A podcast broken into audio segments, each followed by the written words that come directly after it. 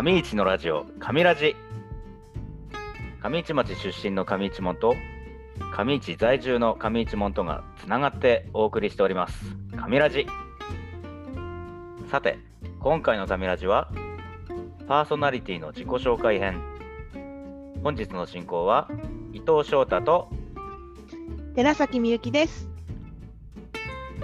よろしくお願いします。よろしくお願いします。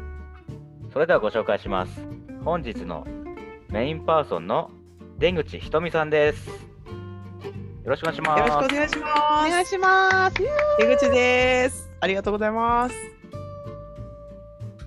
えーそれでは、それでは出口さん、あのー自己紹介からお願いいたします。はい、えっ、と出口ひとみと申します。と私はあの上市町に18歳高校を卒業するまで、えー住んでおりまして、と今もちょっと亡くなった亡くなってしまったんですけれども、上市駅のあのう横っていうのかな。あのほど近くにはい生駒旅館という小さな、うん、小さな旅館をね、あの営んでおりまして、うん。えー、とそこが実家になります。うん。はい、そうなんですよ。え、ご見たことあります？見覚えありますか？の見覚えはあるなんとと思います。なくあります。う。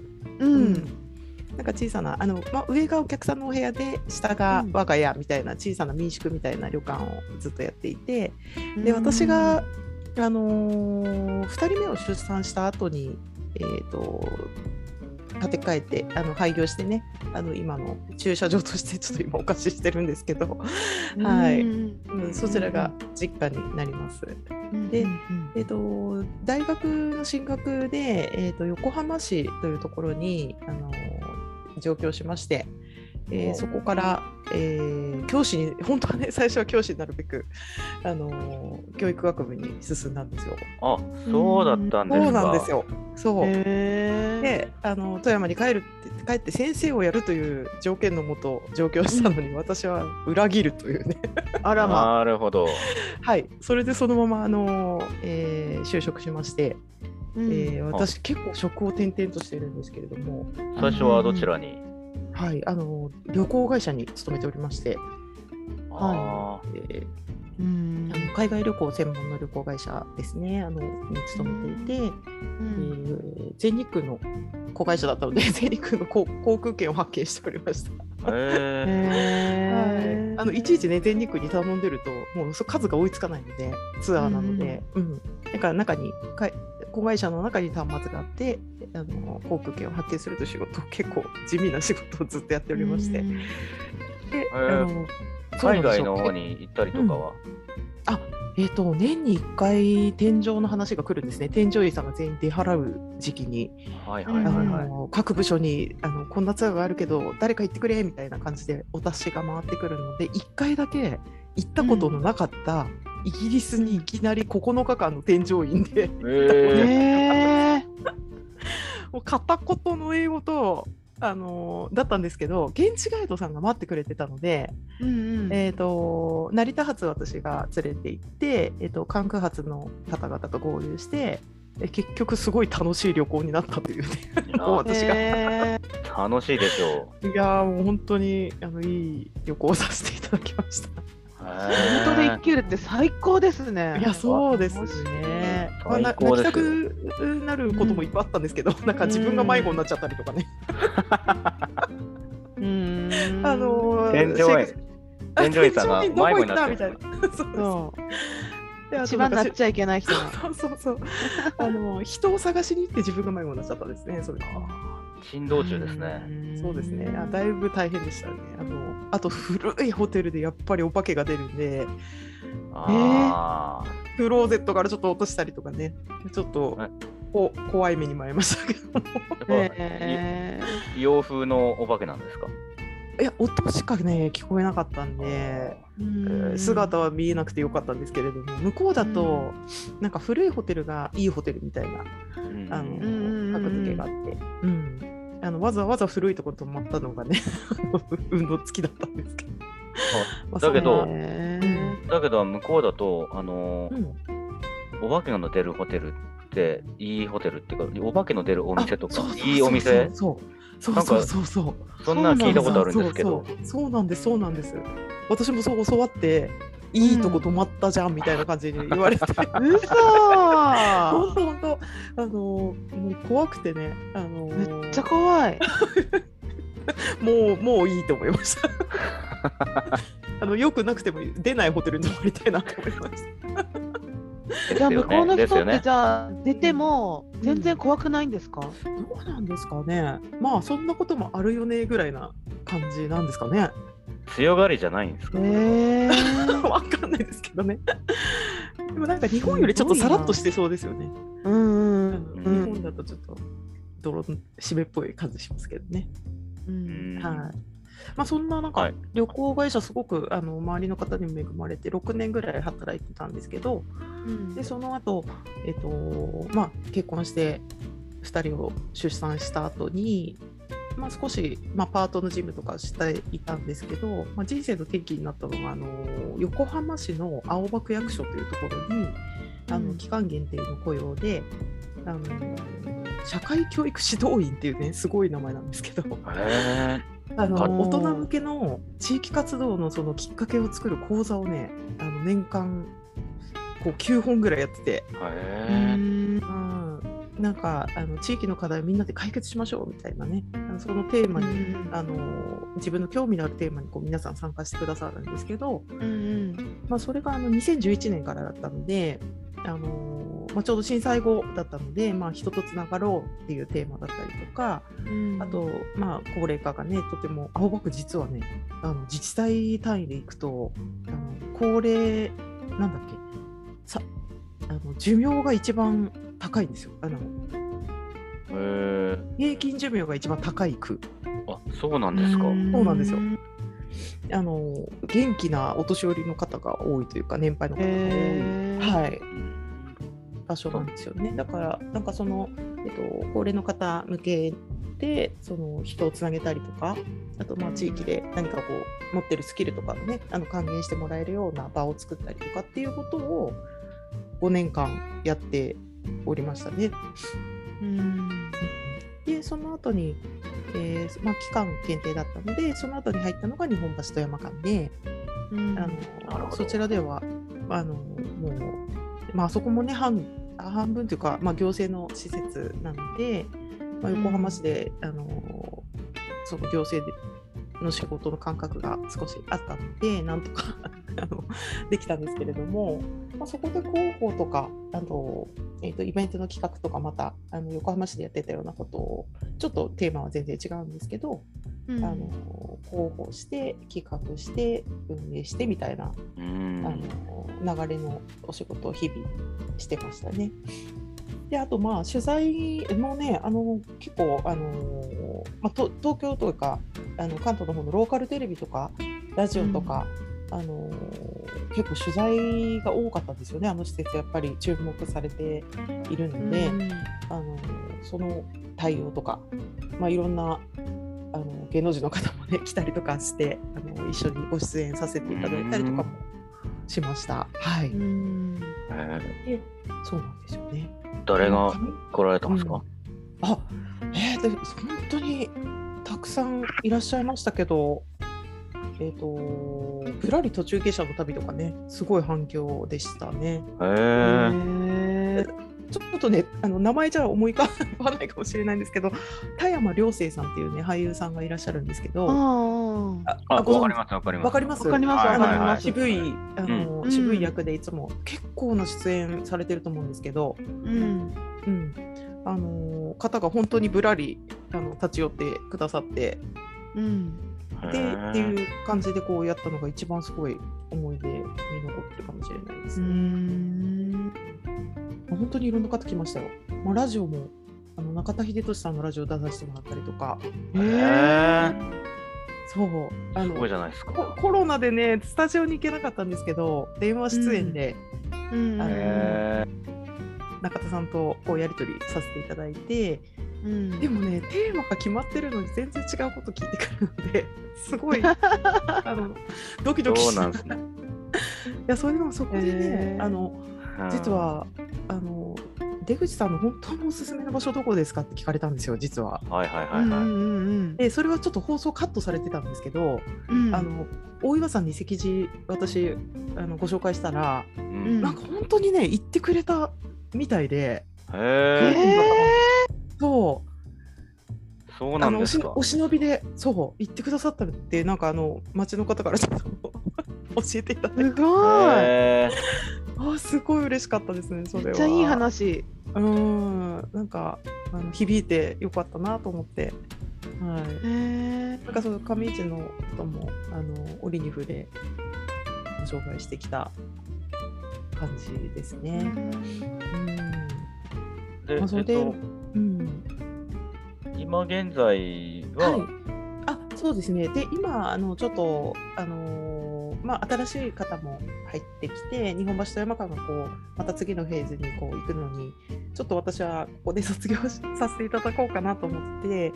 えー、と今、あのーフリーになりまして、うんえーメインはですね横浜市青葉区って、まあ、私その区役所時代にあの関わっていた、あのー青葉区ってところにある NPO 法人森ノオトっていうのがあるんですけれども、そこのあのローカルメディアですかね。あの地域の情報発信まさにあの今音声で発信してますけど、あのウェブで発信するメディアを運営している NPO があるんですけど、うん。まあ、そこにあのライターとして、えー、とそれはねライターとして2年前から関わってるのかな、もうあの地域の人取材して記事にしてアップするっていうのをこうやってたんですけど、えっと今年度はそこもそこの事業も少しあのお手伝いさせていただくことになって、えー、とマルシェを大きいマルシェをね11月23日にやるんですけど、まあ、地域の方あの地産地消とかエコとかあとリユース食器使ってとかちょっと、あのー今の時代に合った形であのみんなが集まれる場を、あのまた作っていこうかなっていうのに参加させていただいてます。まあ、こちらがメインな活動になっていてであとまあ日本橋のお仕事も少しあのそのまま引き継がせていただいたりとかあとあの私が地元で行きつけのかき氷屋さんがあるんですけど、まあ、そこへであのあのすごい人気店なんでもう満席今日あのバイト入ったんですけどずっと満席なんですよ20席ぐらいあるんですけどもうずっと効率削り続けてるマスター。っていうえあ二人でぜひ連れて行きたいななんか。食べてみたいですね。行きたいですね。うん、あのね旬の果物でしか作らないのであの、うん年中いちごとかないんですよ。いちごの時期にしかいちごがなくて、うん今は桃とかメロンとか、出していてだんだんそれが栗になりぶどうになりえー、へー。気になる。そうそうでしょう。なんかあのぜひ横浜遊びに来た時はぜひお連れしたい。なんかそんないろんなことやっていて、うん。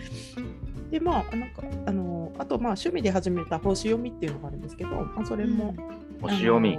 はい。星読みって星を読むんでわすか？かんないです。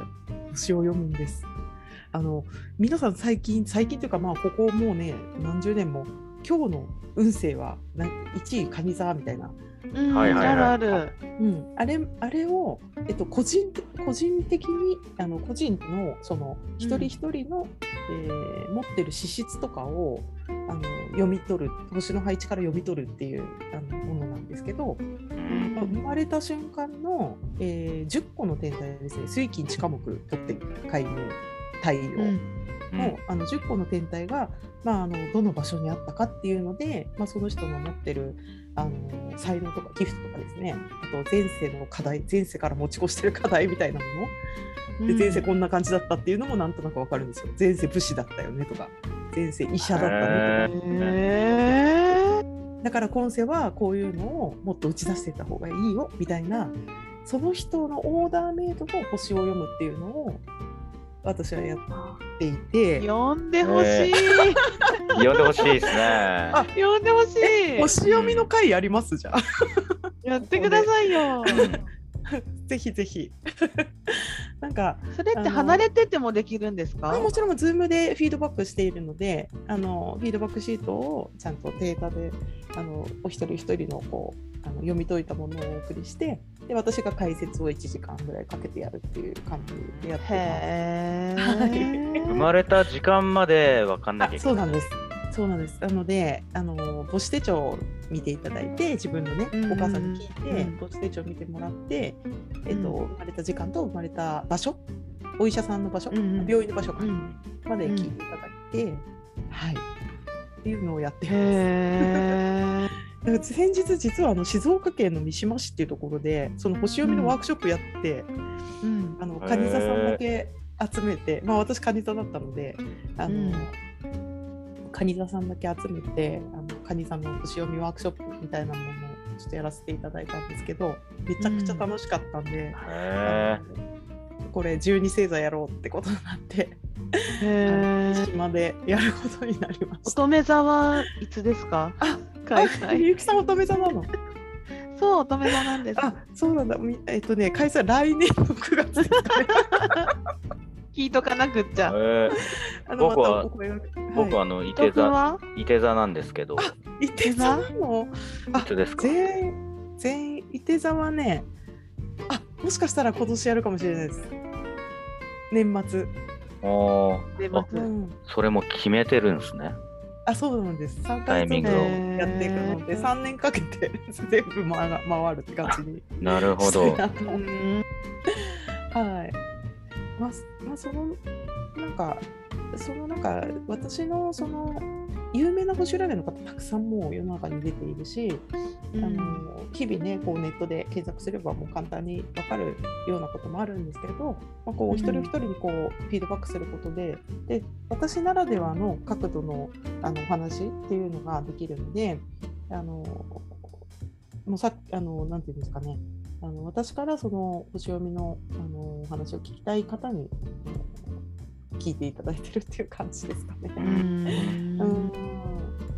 それも気になりますねはい、気になる。はい、いろんなコラボをしていけたらなと。今あの料理とコラボしてるんですけど、まあ、例えばあのハーブティーだったりとか、なんかうん色だったりとか、それこそ歌だったりとか、えそれと星と？ちょっと結びつけて、あへのー。企画できたらいいなと思ってます。へえ。えあなんかハーブの話する人と一緒にやってみたないんかすごい。うん。伊手座さんにあの伊手座さんが上がるハーブこれだよみたいな。でそれをあ飲んで飲んでみんなで飲んでなんか感想シェアして、なんかそん。な感じーそのハーブハーブもその観点で選べるんですか？うん、あの全部ね多分選べると思います体の部分とかその特徴なんかその感覚が分かるその方とやらないと難しいかもしれないんですけどうん。いて座ってこんな感じっていうのを私がお伝えしてじゃあこれかなみたいなのをねチョイスして、なるほど、うん、やったりとかね乙女座さんはもうまさにあの健康とかうん。あの調整とかのところなので体にいいものでね乙女座の会をやったりとかね、はへい、なんかいろいろ可能性はあるなと思ってて。でそれがすごい楽しいので考えてると。ーなんかいろいろ広がりが出せそうで面白いですね。面白そう。ですよ。ぜひぜひ星読みの世界へ ようこそみたいな感じですけど、うん。はい、そういうそういう一面もお持ちだということです、ねはい、そうなんです。なんかいろんなことやってます。な何の肩書きかよくわかんない。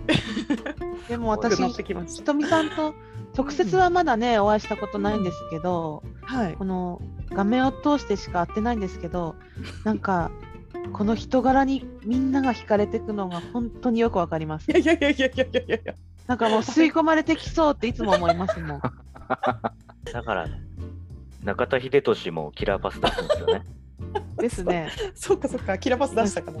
なんか大岩の感想を聞きたいね。ねえ本当に。なんかどうやったって。そうそうそう聞きたいですよね。どっかで喋ってくれればいいのになって思い本ながら。当ですよね。ねうん。なるほど。はい。そんな感じです。いやー面白いですねやっぱり。ありがとうござ面います。白い。ひとみさん面白い人ですね。ありがとうございます。最高